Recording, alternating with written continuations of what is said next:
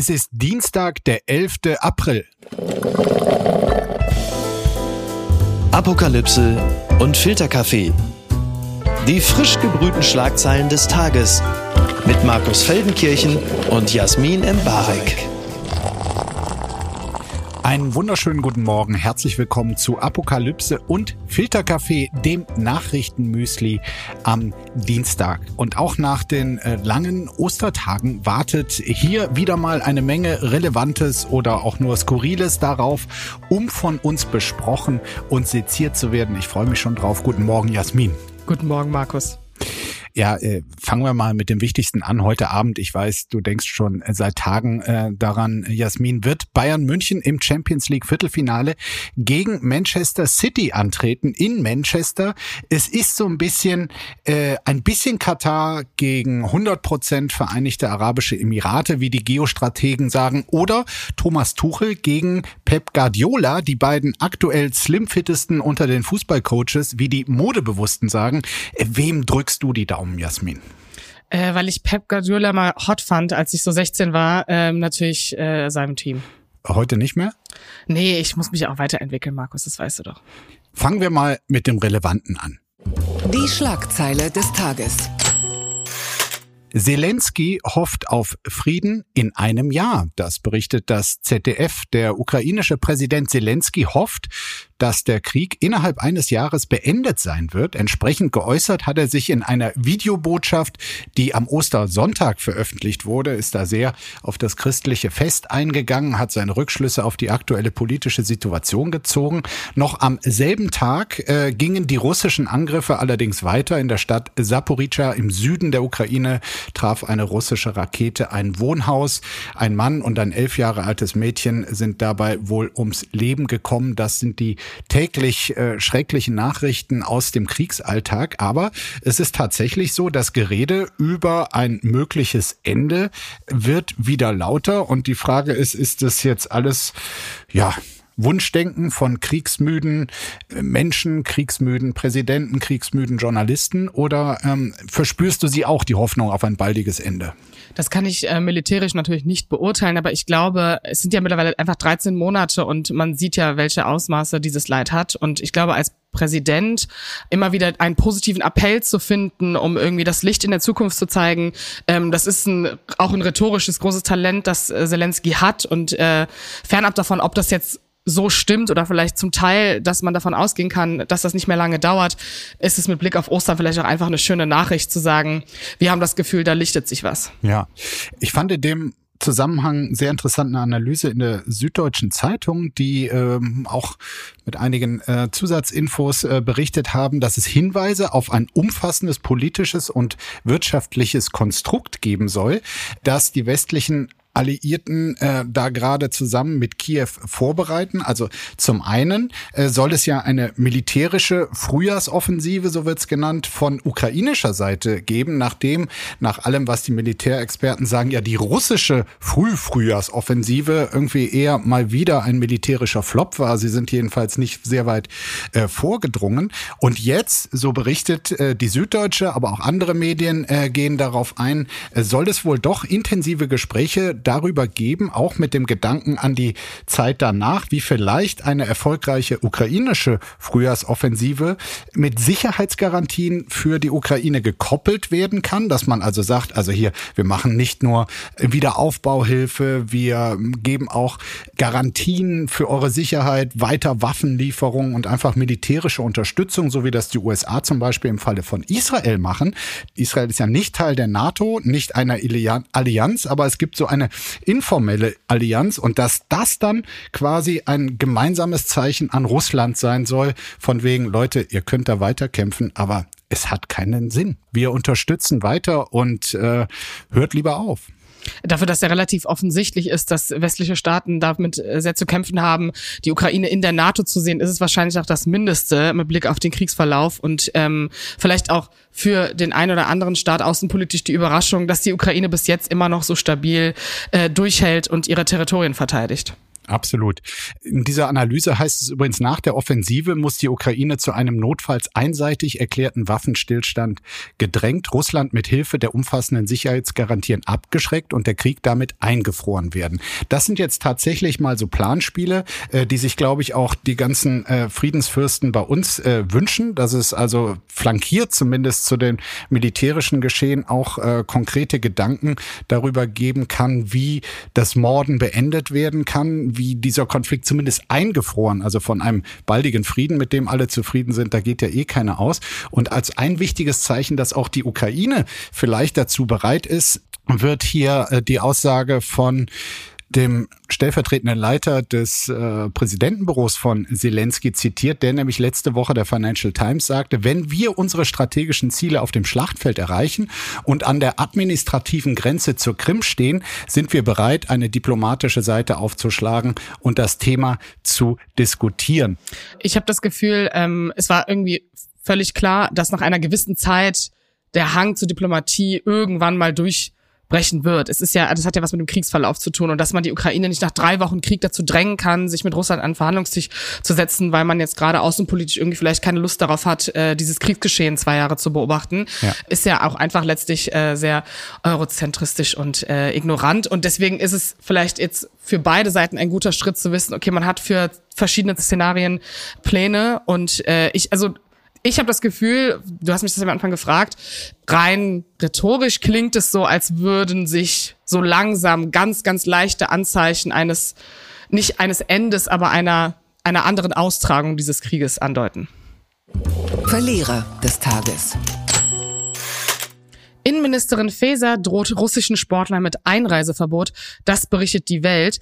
Die internationale Sportwelt beschäftigt nämlich eine Frage, wie geht man mit russischen Sportlerinnen um? Lager 1 sagt, wieder zulassen und mitmachen lassen. Das Internationale Olympische Komitee zum Beispiel empfiehlt, Russinnen unter neutraler Flagge die Teilnahme zu erlauben. Als Vertreterin des zweiten Lagers hat sich nun Innenministerin Nancy Faeser geäußert. Zitat, Länder, in denen sportliche Großveranstaltungen stattfinden, sind nicht machtlos. Sie können über die Visaerteilung steuern, ob Russen tatsächlich teilnehmen können. Außerdem hat Faeser einen deutschen Boykott der Wettbewerbe in Paris ausgeschlossen. Ähm, ich habe das Gefühl, also meine Meinung direkt wäre, okay, es klingt logisch. Ähm, siehst du das anders als Nancy Faeser, Markus? Also ich bin wirklich sonst immer vorne dabei, wenn wir diesen ähm, Despoten in den Hintern kriechern vom äh, Olympischen, Internationalen Olympischen Komitee, wenn es darum geht, die zu kritisieren. Hier bin ich offen gestanden auf deren Seite. Sie haben ja nicht gesagt, dass äh, Russland als Nation, was weiß ich, mit äh, dem Kriegslogo Z auf der Brust äh, und dann als äh, geschlossene Garde da bei Olympischen Spielen aufmarschieren darf, sondern einzelnen Athleten die Teilnahme an Wettkämpfen zu ermöglichen ermöglichen, wenn sie mit neutralem Status äh, dort antreten. Und Bedingung, das wurde auch noch gesagt, sei unter anderem, dass die Sportler den Krieg nicht aktiv unterstützen und sie keine Verbindung zu Militär- und Sicherheitsorganen haben. Und für mich klingt es ehrlich gesagt vernünftig, weil alles andere wäre sippenhaft. Also es soll ja durchaus völlig unpolitische oder sogar den Krieg ablehnende, Putin ablehnende russische Athleten geben, die ihr ganzes Leben oder zumindest viel Zeit in den letzten Jahren auf äh, diesen Höhepunkt Teilnahme an den Olympischen Spielen äh, verwendet haben. Und ihnen da jetzt die quasi in Sippenhaft zu nehmen und sagen, du darfst nicht. Also mit diesen zitierten Auflagen, ähm, ich weiß nicht, warum Frau Faeser da jetzt so ein Ding draus macht. Naja, also ich habe das Gefühl, das klingt irgendwie einfacher, als dann die Ausführung ist. Also wie erstens, wie möchtest du eine gewisse Neutralität feststellen ja. und was definierst du als neutral? Und außerdem äh, mit Blick darauf, dass sie ja in Russland trainieren und äh, sozusagen russisch gesandt sind, ähm, kannst du ja auch nicht nachvollziehen, was für Konsequenzen dann so eine neutrale Teilnahme und ein neutrales Bekenntnis seitens der Sportler vor äh, den Wettkämpfen äh, für Auswirkungen auf ihr Zurückkommen nach Russland hat. Also ich habe das Gefühl, dass also per se klingt das irgendwie logisch, aber ich habe das Gefühl, in der Ausführung gibt's halt nicht diesen Moment, dass wir alle sagen, okay, wir sind jetzt alle kurz neutral und dann kommen die dahin und dann gewinnen die Medaillen oder nicht und dann gehen die wieder zurück und es hat für niemanden Konsequenzen. Deswegen, also ich verstehe den Vorschlag schon. Äh, ich also ich habe das Gefühl, dass es natürlich trotzdem so passieren wird und dann können wir ja dann darüber diskutieren, ob es neutral war oder nicht. Ja, hier ist aber ein Satz von Frau Faeser. Ich verstehe das, was du sagst, und das ist auch ein guter Punkt. Also da äh, die Individual Prüfung, die könnte da schon schwierig werden. Gut, es gibt äh, Sportler, die befinden sich gar nicht in Russland, die haben sich klar davon distanziert. Da frage ich mich, warum sollen die, nur weil sie einen russischen Pass haben ja. und äh, ihre Eltern äh, sie nun mal in dieses Land geboren haben, warum sollen die da jetzt Nachteile haben? Auch nicht jeder, der in Russland ist, finde ich, kann in Sippenhaft genommen werden, aber nee, egal. Äh, Frau Faeser sagt, dem Kriegstreiber Putin eine Propagandabühne zu bieten, würde alle Werte des Sports verraten. Ja, während sie in so Katar äh, die WM besucht hat. Ne? Da kann man natürlich auch einfach die Gretchenfrage stellen, ne? wie halten wir es denn so mit Boykott? Sehr gut. Dann sind wir ja doch beisammen. Ja. Das ist ja wohl nicht euer Ernst. China probt offenbar Abriegelung Taiwans. Das berichtet unter anderem die Tagesschau. China hat rund um Taiwan ein Manöver abgehalten in den vergangenen Tagen und dabei nach eigenen Angaben auch eine Abriegelung Taiwans geübt. Die taiwanische Verteidigungsministerin gab an, innerhalb von vier Stunden elf chinesische Kriegsschiffe und 59 Militärflugzeuge vor der Insel gesichtet zu haben. Die seit Samstag andauernden Übungen hätten sich gegen die Unabhängigkeitsbestrebungen in Taiwan gerichtet, sagte der chinesische Außenamtssprecher. So, und was sind diese Unabhängigkeitsbestrebungen? Die Präsidentin von Taiwan, Tsai Ing-wen ist äh, eben seit Samstag auf Reisen. Unter anderem war sie auch auf einem Zwischenstopp in den USA, wo sie wichtige Vertreter, äh, politische Vertreter der USA auch getroffen hat. Und sowas äh, sieht China regelmäßig als Riesenprovokation. Ich meine, dieser Konflikt steht für uns ja immer so ein bisschen im Schatten des Kriegs in der Ukraine, weil es dort eben auch noch keinen Krieg gibt. Aber ich glaube schon, dass das äh, der gefährlichste schwelende Konflikt äh, eben nach der Lage in der Ukraine ist, den wir zurzeit auf der Welt haben. Nee, absolut. Und äh, ich glaube, dass man das halt so schön verdrängt, weil man ja immer sehr gut darin ist, außenpolitische Konflikte, die noch nicht brennen, äh, erstmal in weiter Absicht zu stellen. Ähm, aber also die Diskussion darüber, wie man damit umgeht und besonders eine China-Strategie zu entwickeln, die wird ja immer wieder angestoßen, unter anderem auch von Macron. Ähm, seiner Ansicht nach soll man äh, Europa im Falle äh, von Taiwan weder China noch den USA folgen lassen, sondern eine eigene Strategie anstreben. Ähm, er hat gesagt, das Schlimmste wäre zu denken, dass wir Europäer bei diesem Thema zu Mitläufern werden und entweder dem amerikanischen Duktus oder einer chinesischen Überreaktion folgen müssten. Und also fernab davon, also was für eine Strategie das sein soll, hat er ja per se damit recht. Also ich glaube, es ist äh, trotzdem sehr, sehr drängend und ist nicht eine Frage, die man erst auf einen akuten Kriegsausbruch verschieben sollte. Man kann immer was Falsches auch reininterpretieren, aber es klang schon so ein bisschen irgendwie so als Äquidistanz zu beiden. Also beide sind irgendwie suspekt, USA und China. Was ja eine solide Haltung sein kann. Also ich glaube schon, dass sozusagen dass, dass der Machtkampf, der da entsteht und vielleicht die Realisierung seitens Europas auch, wie viel Einflussnahme Chinesen in Europa haben und damit anders umzugehen, als die Amerikaner das vielleicht können, ist natürlich eine Denkweise, die man irgendwie mitdenken kann, ob man das jetzt gut findet oder nicht. Ja, also äh, für mich sind quasi die USA mit der Unterstützung äh, für Taiwan und die dortige Demokratie äh, stehen da im Zweifel schon auf der richtigeren Seite der Geschichte. Aber ob das die eine ne richtige Strategie für Europa ist, quasi eins zu eins die Interessen der USA in der Region zur Unterstützung, ist natürlich eine andere Frage, weil sie tatsächlich ja auch noch über Taiwan hinausgehende Interessen haben mit den ganzen äh, Südseeinseln oder dem südchinesischen Meer. Da haben sie dann auch noch, was die Handelswege angeht oder die Kontrolle von äh, gewissen Seekilometern auch nochmal andere Interessen. Aber die große Frage ist, glaube ich, ähm, ob dieses Manöver, ähm, was ja der Ausgangspunkt dieser Meldung war, einfach nur eine von tausend Gelegenheiten, die es auch in der Vergangenheit schon gab, äh, war äh, von China, um zu verdeutlichen, dass äh, es ein unabhängiges Taiwan einfach niemals akzeptieren wird oder ob jetzt doch etwas sehr Konkretes in der Luft liegt, ein militärischer Überfall nämlich Chinas, ähm, eine Besetzung der Insel. Und sollte es dazu wirklich kommen, tatsächlich die große Frage, wie sich der Westen dazu verhalten soll. Die USA haben quasi eine Sicherheitsgarantie vor Jahren schon an Taiwan gegeben. So involviert involviert ist Europa da nicht. Äh, Japan spielt dann auch nochmal eine äh, andere Rolle. Also es sind wirklich sehr, sehr unterschiedliche Interessen, die, glaube ich, auch anders als im Falle von der Ukraine, da der Westen quasi nicht eine Stimme sprechen wird am Ende.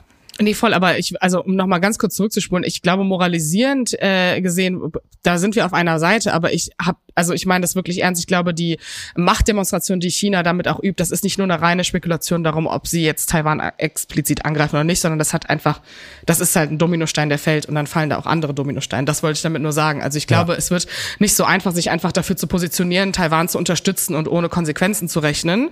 Dass ich rein menschlich gesehen da auf der Seite der USA bin und äh, keinen Anti-Amerikanismus betreibe, das ist mir sehr wichtig, das nochmal klarzustellen. Ähm, aber also für mich klingt Macron auf jeden Fall so, als würde er jetzt schon klar und deutlich machen, damit wir vielleicht auch nicht, falls es dann zu einer Eskalation kommt, in diese komische Moraldiskussion kommen, in die wir immer dann kommen, weil wir zu spät handeln, anzudeuten, okay, es braucht hier eine Strategie, die nicht nur in Schwarz-Weiß aufgestellt ist. Und ich befürchte, dass das gar nicht so unclever ist, fernab von jeglicher moralischen Frage. Ja. Zumal die USA da in der ganzen Region eigene Interessen haben. Und sie haben, während die Chinesen ihr äh, Manöver rund um Taiwan gemacht haben, haben sie selbst äh, ein kleines Manöver äh, gestartet, nämlich einen Lenkwaffenzerstörer nahe von einem äh, Atoll ähm, dort, ähm, das quasi von China beansprucht wird, äh, haben sie dorthin gesteuert, eine Provokation dann äh, für die Chinesen, weil die eben das gesamte südchinesische Meer für sich beanspruchen und auch ganz skurril, aber so funktioniert halt äh, Geostrategie und Machtpolitik. China hat auch künstliche Inseln in dem Meer aufschütten lassen, weil ein Meer darfst du eigentlich nicht äh, für dich beanspruchen, aber wenn es da irgendein Land gibt, wo du sagst, das ist uns, dann äh, hast du schon wieder mehr Anspruch auf die Seewege drumherum. Also es ist äh, so ein bisschen äh, spacig, was dort abgeht im südchinesischen Meer, aber äh, dahinter schlummert vielleicht der bedrohlichste Konflikt äh, unserer Zeit. Unterm Radar. Hunderte fordern in Tunis Freilassung von politischen Gefangenen. Das berichtet Zeit Online. In Tunesien brodelt es auch schon länger, das hatten wir auch hier schon im Podcast. Protestierende fordern, dass politisch Gefangene freigelassen werden. Zu dem Protest hatte die Nationale Heilsfront aufgerufen, die größte Oppositionsgruppierung. Redner forderten eine Rückkehr der Regierung auf den demokratischen Pfad. Präsident Said hatte Ende Juli 2021 mit Hilfe eines Notstandsartikels den Regierungschef Mishishi abgesetzt, die Arbeit des Parlaments ausgesetzt und die Immunität Immunität der Abgeordneten aufgehoben. Außerdem treibt Zeit eine Verfassungsänderung voran. Der zufolge kann das Parlament den Präsidenten nicht mehr absetzen und ein Misstrauensvotum gegen die Regierung ist praktisch unmöglich. Also wie gesagt, wir haben darüber ja schon äh, ein, zweimal gesprochen, Markus. Ja. Also äh, Markus, ehrlich gesagt, ist das hier die Anbahnung eines zweiten 2011, also der da der Ort äh, in Tunesien, äh, wo der arabische Frühling äh, begonnen hat, also die ähm, ja. Erkämpfung von Demokratie durch Proteste. Ähm, es hat alles angefangen mit einem jungen Mann, der sich angezündet hat äh, durch die Wirtschaftskrise und gegen die Diktatur von Ben Ali, die damals noch äh, war. Ja, man kann quasi sagen, der arabische Frühling äh, hatte seine Wurzeln in Tunesien. Absolut. Und äh, Tunesien ist ja per se äh, eines der demokratischsten Staaten in, im Maghreb und in, also sozusagen im oberen Teil Afrikas und gilt ja eigentlich als Vorreiter von bestimmten Rechten. Wir hatten ja auch schon das Thema Frauenrechte, Abtreibung, Ehe etc. Mhm. Ähm, und Bislang das, offenbar. Genau. Und das äh, wird gerade systematisch ausgehebelt. Also man wartet eigentlich, das kann ich jetzt sozusagen aus meiner Perspektive mit Blick auf meine Familie auch sagen, ähm, auf Eskalation, auf einzelne Aktionen, äh, die passieren. Ähm, es gibt keine Jobs, äh, die Leute sind unzufrieden und dazu dicht dichtet sich auch noch ein unglaublich großes Rassismusproblem und eine Spaltung der Gesellschaft hinzu, ähm, weil es einige Menschen gibt, die nach Tunesien geflüchtet sind, äh, vor allem schwarze Menschen, äh, die dort als Flüchtlinge gelten und ähm, die von Tunesien massiven Rassismus erfahren, äh, aufgehitzt durch die wirtschaftlich schwierige Lage. Das heißt, das können wir hier auch nachempfinden mit Blick auf unsere Rechtsradikalisierung, die es manchmal gibt, mit Blick auf Flüchtlinge. Ähm, das heißt, wir haben da mehrere Herde, die eigentlich alle nur waren, okay, in den nächsten Wochen ja. passiert irgendwas. Ich weiß, dass es dich aus familiären Gründen besonders betrifft. Ich finde äh, die Lage äh, wirklich hoch prekär, aber auch hoch spannend, weil es eben eine, das, was in Tunesien geschieht, eine solche äh, Bedeutung auch für die Region äh, als Ganzes hat. Nur wenn wir jetzt an 2011 zurückdenken und da interessiert mich einfach, wie du es siehst oder was du auch selber hörst. Ich meine, dass der Wille in der Bevölkerung demokratisch zu sein, demokratisch zu bleiben, der scheint ja nach wie vor groß zu sein. Und äh, in der Meldung, die du hier vorgetragen hast, ist ja auch von Protesten eben gegen diese antidemokratischen Bestrebungen des äh, Präsidenten die Rede. Wie vital ist denn die Demokratiebewegung und kann sie nicht am Ende auch wieder obsiegen? Naja, also der Status zurzeit ist halt, dass es über 20 politische Gegner gibt, die inhaftiert wurden und ja. dagegen wird angekämpft. Das ist schon mal anders als 2011, weil du hier aktiv eine Opposition und auch eine außerparlamentarische Opposition hast, die sich dagegen auflehnt und das den Leuten bewusst ist. Also es ist sozusagen viel mehr mitten in der Gesellschaft, das Politikum, gerade bei jungen Menschen, als das vielleicht 2011 war. Wobei wir hier auch wieder das Problem bekommen, dass durch sozusagen die schleppende Demokratisierung, die ab 2011 stattgefunden hat, die Leute auch politikverdrossen sind im Sinne von, dass sie das Gefühl haben, wählen gehen, ne? die Wahlbeteiligung war unter 25 Prozent äh, bei der Wahl ja. vor kurzem, ähm, dass die Leute gar nicht partizipieren, aber halt trotzdem unzufrieden sind. Und das sind natürlich zwei verschiedene Gruppierungen innerhalb der Gesellschaft, die dann auch gegeneinander krachen, weil es natürlich keine geballte Power gibt, die man sich vielleicht so romantisieren würde, die jetzt für die Demokratie sofort auf die Straße gehen, sondern dass diese subjektiven Probleme der Arbeitslosigkeit unter anderem äh, halt einfach, also es ist noch viel schlimmer als 2011, weil seit 2011 nichts passiert ist. Also dem Land ging es wirtschaftlich ja. ab dem Zeitpunkt gar nicht mehr irgendwann so gut, dass man sagen könnte, das hat was gebracht, was auch wieder bei einigen Leuten, also gerade die Älteren, die sagen, ja, okay, vielleicht war Diktatur ja doch besser, weil da hatten wir alle was zu essen. Also das, was sozusagen dann innerhalb von Familien passiert, was erzählt wird, das ist alles sehr, sehr toxisch und sehr, sehr gefährlich. Und ich habe halt diesmal das Gefühl, ähm, was erschwerend hinzukommt, ist, dass diese Möglichkeit auch von Flucht, und das ist in Tunesien und gerade also in Maghreb-Staaten ja prinzipiell ein großes Ding, ähm, dass da ausgebildete Leute sitzen, die Studienabschlüsse haben, die qualifizierte Fachkräfte sind, die dürfen aber auch nicht ins Ausland, gerade nicht nach Frankreich und Deutschland, weil es bestimmte Abkommen gibt, die halt die tunesische Regierung auch dazu anhalten, dass wenn die Leute halt da bleiben und arbeiten, es weiterhin bestimmte Fördermittel gibt. Das heißt, das ist halt ein Teufelskreis, von dem ich mir also überzeugt bin, dass er bald explodieren wird. Und ich finde es ziemlich emotional, weil als der Staat, der von der Kolonialisierung sich am schnellsten gelöst hat und irgendwie ein demokratisches Leben führen konnte, mhm. dass einfach sehr, sehr viel wieder zerstört wird und das wird wieder ewig dauern und das wird auch wieder ausgenutzt werden. Ne? Also ich erinnere mich auch an arabischer Frühling und dann diese westliche Deutungshoheit darüber, was das bedeutet, so als wären das halt so Leute, die alle viel dümmer sind als der Rest, der schon Demokratien lebt und so. Äh, ich sehe da einfach eine unfassbar toxische Mischung und am Ende des Tages muss man aber auch sagen, explodieren muss es halt trotzdem. Das klingt jetzt vielleicht hart, aber es ist ja etwas, was da hochkocht und den Leuten geht's halt nicht gut. Es gibt keine Arbeit, es gibt keine stabile Demokratie. Das muss man sich halt wieder erkämpfen und das wird halt nicht mit irgendwelchen süßen Protesten mit drei Schildern äh, vor dem Regierungssitz klappen. Das Einzige, was wir hier tun können, ist weiter hinschauen und das machen wir auch in diesem Podcast, okay? Yes. Bitte empören Sie sich jetzt. Rohrpost auf die Ohren. Das schreibt der Spiegel. Die Bundesregierung hat in den vergangenen Jahren Hunderttausende Euro für die Produktion und Verbreitung eigener Podcast ausgegeben. Laut einer Spiegelumfrage erreicht sie dabei aber erstaunlich wenig Hörerinnen und Hörer. Das Arbeitsministerium zum Beispiel hat etwa 223.800 Euro bezahlt für die Aufnahme von elf Folgen des Podcasts Das Arbeitsgespräch. Zuletzt gehört haben den aber nur 1000 326 Menschen. Auch andere Ministerien haben viel Geld ausgegeben für teure Podcasts mit wenig Abrufen. Einzige Ausnahmen sind die Podcasts des Außen sowie des Verteidigungsministeriums, deren Podcasts fünfstellige Abrufzahlen erreichen. Ich habe jetzt mal gerade, äh, während ich das vorgetragen habe, Jasmin versucht ähm, nachzurechnen, 223.800 Euro für ein paar Folgen, elf Folgen, das Arbeitsgespräch. Ich meine, das ist schon eine ganze Menge Geld. Da würden wir durchaus auch Podcasts für machen. Ne? Ja, ich, also klar, das ist, klingt irgendwie total schockierend, aber weißt du, was ich direkt dachte, als ich diese Schlagzeile gehört habe?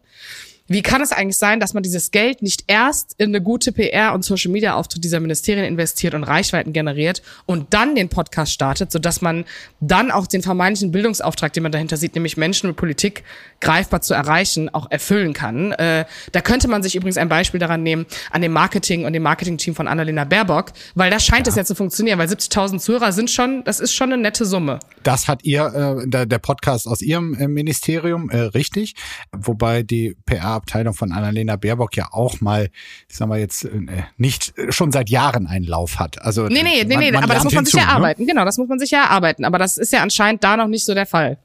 Du sagst jetzt, das ganze Geld soll lieber in gute PR-Arbeit gesteckt werden. Das Lustige ist ja, da fließt ja auch schon viel Geld rein. Ob das gut ist, äh, ist jetzt mal die andere Frage. Ja, Aber stimmt. diese, diese Podcasts, äh, die kommen ja noch on top. Jetzt ist es natürlich so, dass äh, es natürlich als Politiker hat man den einen oder anderen Nachteil. Alle anderen Podcast-Macher müssen die Zahlen ihrer Hörer nicht unbedingt veröffentlichen. Die müssen natürlich, wenn wir Journalistinnen und Journalisten anfragen, sind sie zu mehr Transparenz äh, verpflichtet und äh, da kam jetzt dann halt so eine traurige Summe äh, dabei raus, wie äh, 1326 Menschen, die die letzte Folge von Arbeitsgespräch. Ich muss gestehen, ich habe Arbeitsgespräch jetzt auch nie gehört und ich käme auch überhaupt nicht auf die Idee, mir einen Politiker-Podcast anzuhören. Wie, wie ist das bei dir? Hör- Hörst du da äh, ab und zu rein? Interessiert Nee, ich dich habe nur die erste Folge von Christian Lindners Podcast damals gehört, weil es voll hip war. Und ich glaube, Christian Lindner hat den Pfad auch verloren, aber das ist ein anderes Thema. Ich muss gerade nur noch eine Sache einwerfen. 223.000 Euro. Weißt du, wie viele Waschmaschinenanträge von alleinerziehenden Müttern, die Bezuschussung bekommen, man davon bezahlen könnte? Das ist, äh, also, das ist auf jeden Fall, dann, wenn das halt mit dem Podcast nicht funktioniert, dann kann es halt auch irgendwie wieder in Töpfe schmeißen. ne? Wenn man Christian Lindner sowieso dauernd nach Geld fragt und der es einem nicht gibt, dann sollte man vielleicht auch einfach den eigenen Podcast schatten. Man kann den auch umsonst machen. Das ist gar nicht so schlimm. Hubertus Heil kann einfach eine Sprachmemo aufnehmen, das laden die auf Instagram hoch. Ja. Spontane Dinge sind sowieso mal besser. Vielleicht sollte der uns als PR-Beratung nehmen. Wo ist das Geld hingeflossen?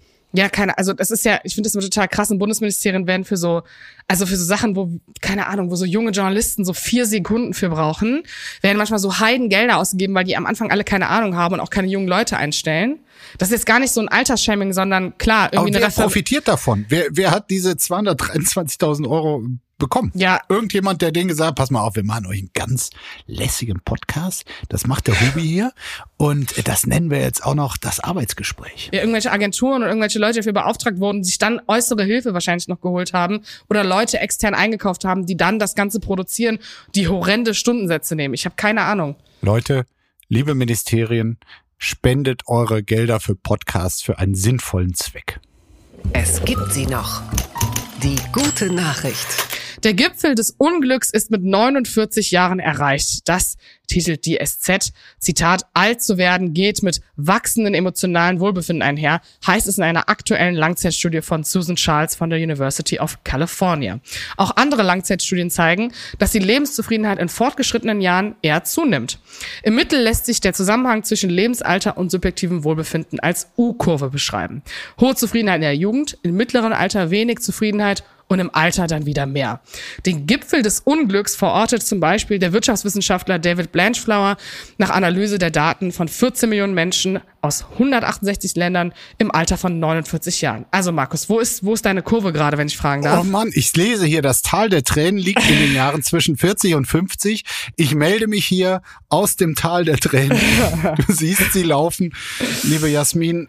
Ich meine, irgendwie ist es ja logisch und es gibt ja auch das ganze Gerede von der Midlife Crisis, äh, die fällt ja irgendwie auch in diese Zeitspanne zwischen 40 und 50, bei den meisten zumindest.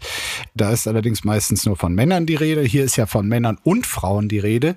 Also ich würde das persönlich für mich gar nicht teilen. Ich fand zum Beispiel die 30er äh, stressiger und ich glaube auch unterm Strich unglücklicher als Ach, krass, alles, was okay. davor war und was danach war. Aber es scheint hier so ein statistisches Mittel zu geben mit dem, was weiß ich, mit den Ansprüchen, die man hatte ans Leben, mit dem Stress, den man zu bewältigen hat, um seine Ziele zu erreichen oder auch die Enttäuschung äh, damit umzugehen, beruflichen Erfolg, private, dass man quasi die Bindungen und Partnerschaften aufbaut, die einem irgendwie Halt geben und glücklich machen. Dafür braucht man äh, eine gewisse Zeit. Und offenbar scheint so die Phase zwischen 40 und 50 äh, bei vielen diejenige zu sein, wo quasi die ersten Versuche, die eigenen Ziele sowohl privat als auch beruflich zu erreichen, dann oftmals auch scheitern oder man die Ziele hinterfragt und äh, dass es quasi so ein Wendejahrzehnt ist. Also abgeschlossen habe ich äh, mit dieser ganzen Thematik auch nicht, aber das wären jetzt mal so, so erste spontane Gedanken. Also ich hadere, obwohl ich jung bin, ich will jetzt hier gar nicht so ein Altersding aufmachen, immer mit dem Gedanken daran, älter zu werden. Und dann denke ich manchmal so, und vielleicht ist das ein guter Wink zu der U-Kurve. Ähm, vielleicht ist es ja so, dass man in der Jugend halt einfach sich geil fühlt, wenn man das Gefühl hat, das ist die beste Zeit des Lebens. Dann äh, ist man einfach gefickt durch die, die Realität des Lebens und des Arbeitsalltags. und dann wird einem alles so scheißegal, wenn man älter wird, dass man sein Leben halt anfängt zu genießen, weil man vielleicht auch charakterlich so gesettelt ist. Und das steht auch in diesem Artikel, nämlich, dass im Alter die Ansprüche sinken und dass die Wirkung von Charaktereigenschaften dadurch auch stärker wird. Steigt. Nee, also honestly, also ich habe das, ich, also ich muss ehrlich sagen, ich habe naja, ein bisschen Angst vor meinen 30ern. Ja, aber senk einfach deine Ansprüche, schon bist du glücklich. So ja, mach dich döver, als du bist, oder? Naja, aber das hat, also Ansprüche senken hat ja auch was damit zu tun, dass du dich irgendwie als Person gefestigt hast, was du halt, was ich halt in meinen 20ern von mir halt nicht behaupten kann und deswegen auch so ein bisschen hm denke, meine 30er werden auch noch mal beschissen und dann werde ich halt irgendwann so zynisch und festgefahren in meinem Selbst, dass ich so eine Routine habe, in der ich einfach total happy bin. Andere vielleicht noch nerve als alte weiße Boomerfrau, halbweiße Boomerfrau, haha. Aber dann so mein persönliches Glück finde. Aber ich habe das, du wirkst für mich wie eine Person, die sehr gesettelt und glücklich ist. Deswegen ähm, würde ich einfach sagen, äh, ich halte mich an, an dir fest und äh, werde einfach alles von dir aufsaugen, diesen Podcast. Vielleicht wären meine 30er dann nicht so schlimm. Okay, vielleicht reden wir dann auch nochmal privat, da kann ich den einen oder anderen Tipp noch zusätzlich geben. Twitter, 280 Zeichen Wahnsinn. Dalai Lama fordert Jungen auf, seine Zunge zu lutschen. Oberhaupt entschuldigt sich. Das berichtet unter anderem Merkur.de. Also das ist schon mal so eine skurrile Sache, ähm, ja. diese Schlagzeile. Äh, in einem unter anderem bei Twitter verbreiteten Video sieht man ja tatsächlich, wie der Dalai Lama einen kleinen Jungen dazu auffordert, seine Zunge zu lutschen. Äh, bei Twitter wurde schnell Kritik laut. Unter anderem wurde dem Dalai Lama Pädophilie vorgeworfen. Das ist tatsächlich, äh, ich habe es mir dann auch äh, angeschaut, ähm, mhm etwas verstörend. Ähm, weil man kennt ihn ja irgendwie seit Jahren als irgendwie den so verschmitzt grinsenden irgendwie so, auch manchmal da nicht ganz ernst zu nehmen, aber das hat natürlich zum positiven Image des Dalai Lama äh, so weltweit allgemein äh, beigetragen und mit genau derselben Grimasse behandelt er jetzt diesen Jungen. Also in diesem Video hat sich da, wie er sich entschuldigt hat, reden wir gleich drüber. Erstmal, wie hat das auf dich gewirkt? Also Machtmissbrauch äh, religiöser Oberhaupte oder religiöser Institutionen mit viel Macht ist für, also ich muss direkt so einfach. Was soll's geben? Nee, ich muss halt einfach direkt an pädophiles Motiv denken, weil ich finde es auch dieses Video, da sieht man ja relativ lange, wie er ihm dann erklärt und auf seine Zunge zeigt, ne? Also man hört nicht, was ja, er ja. sagt, aber also man sieht ja. Missverständnis. Genau. Und das ist für mich der Punkt, wo ich so denke, nee, das ist zu übergriffig. Das kann man nicht entschuldigen mit äh, Dullihaftigkeit, sondern das ist halt ein Kind, das sich sichtlich auch unwohl dabei fühlt. Du siehst ja den Absolut. Ausdruck des Kindes. Ja. Und das ist einfach schon einfach übergriffig. Egal, ob das sexuell intendiert ist, es ist einfach, es ist einfach körperlich also es ist eine Art von Missbrauch. Und ich ja. finde, das zu verherrlichen und zu sagen, er ist ja eigentlich so ein netter Typ und oh mein Gott, man hat ihn ja gar nicht so in Erinnerung und er macht ja immer so Späße. Nee, das war einfach ein Kind, das äh, vielleicht noch nicht alt genug war, um seine Bedürfnisse oder seine Grenzen aufzuzeigen. Und ich finde es auch wirklich skurril, sich als Oberhaupt von einem Kind die Zunge lutschen zu lassen. Das ist einfach so abartig, I'm sorry, äh, dass ich das Gefühl habe, okay, den Dalai Lama kann man dafür jetzt auch mal ganz kurz canceln. In seiner Entschuldigung heißt es übrigens, seine Heiligkeit neckt oft Leute, die er trifft, auf eine unschuldige und verspielte Art, sogar in der Öffentlichkeit und vor Kameras. Er wollte Warum sich entschuldigen. Warum das jetzt so vor? ja, weil ähm, ich irgendwie diese diese ganze Scheinheiligkeit in diesen Sätzen irgendwie die die stört mich sehr. Äh, es geht dann noch weiter. Er wollte sich entschuldigen. Zitat für den Schmerz, den seine Worte verursacht haben könnten. Also auch hier äh, quasi die klassische Form des äh, nicht wirklich Entschuldigens, genau. Ja, ich finde, also ich finde das alles ziemlich abstoßend. Ich finde auch, man sollte dem Ganzen keine Bühne mehr geben. Ja, aber vielleicht sollte man da jetzt mal sagen, also bei allem, was man zum Beispiel Papst Benedikt vorwerfen kann, einen solchen Quatsch hat er nie gemacht. Und was schreibt eigentlich die Bild? Alles aus bei Taylor Swift und ihrem Joe. Ihrem Joe? Ja, äh, Taylor Swift hat sich angeblich, äh, es ist noch nicht bestätigt von äh, einer Seite, sowohl von Taylor Swift als von Joe Alwyn, sie hat sich getrennt und äh, das hat im Internet natürlich mega das Drama ausgelöst, weil Taylor Swift ja auch einfach eine Internetpräsenz hat und also wenn Taylor Swift atmet, weiß das Internet Bescheid und ich wusste natürlich auch mhm. sofort Bescheid. Du wusstest bestimmt auch sofort Bescheid, Markus. Selbst ich habe es mitbekommen, ja, was die Swifties so denken. Äh, nee, ich, ich fand es wirklich krass. Also da, da sieht man dann, da ähm, äh, habe ich gelesen, ähm, dass da jemand schrieb, ich habe mich entschieden, nicht zu glauben, dass Taylor Swift und Joe Orwin sich getrennt haben. Ich weigere mich, diesen Bericht zu glauben, aber wenn es wahr ist, äh, dass sie sich getrennt haben, werde ich es respektieren und aufhören, an die Liebe zu glauben.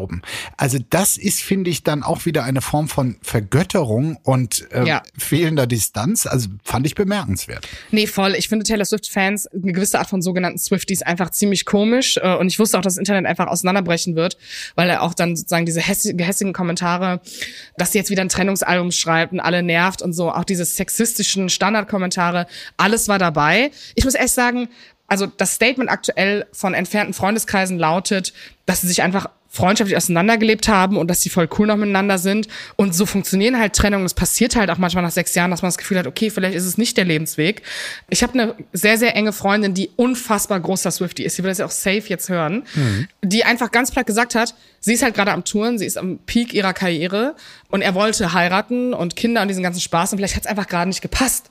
Und dann ist das auch einfach in Ordnung. Und da muss man auch nicht irgendwelche Schlussfolgerungen ziehen. Es gibt ja den Song All of the Girls You Loved Before. Das ist ein Scrapped Song aus dem Album Lover, also ein Song, der es nicht aufs Album geschafft hat, den sie jetzt released hat ähm, und der eigentlich nochmal andeuten sollte für die Fans, okay, ne, es ist ein Song über Joe und ähm, wie er zu der perfekten Person geworden ist, die er jetzt ist, weil er andere Mädchen vorher geliebt hat, die ihn dazu geformt haben. Also ein sehr feministisch cleverer Liebessong, ich muss ehrlich sagen, also Taylor Swift ist ja sehr gut in PR und ähm, sie veröffentlicht ja Step by Step ihre Alben, die jetzt wieder ihr gehören. Das sind die Re-Recordings von Taylor Swift. Ja. Und es fehlen noch drei, vier Alben, ähm, unter anderem Speak Now, das äh, gerade erwartet wird und Fans ähm, jetzt sogar die Theorie haben, dass dieser Breakup eventuell so platziert sein könnte, dass es nochmal eine mediale Aufruhr gibt.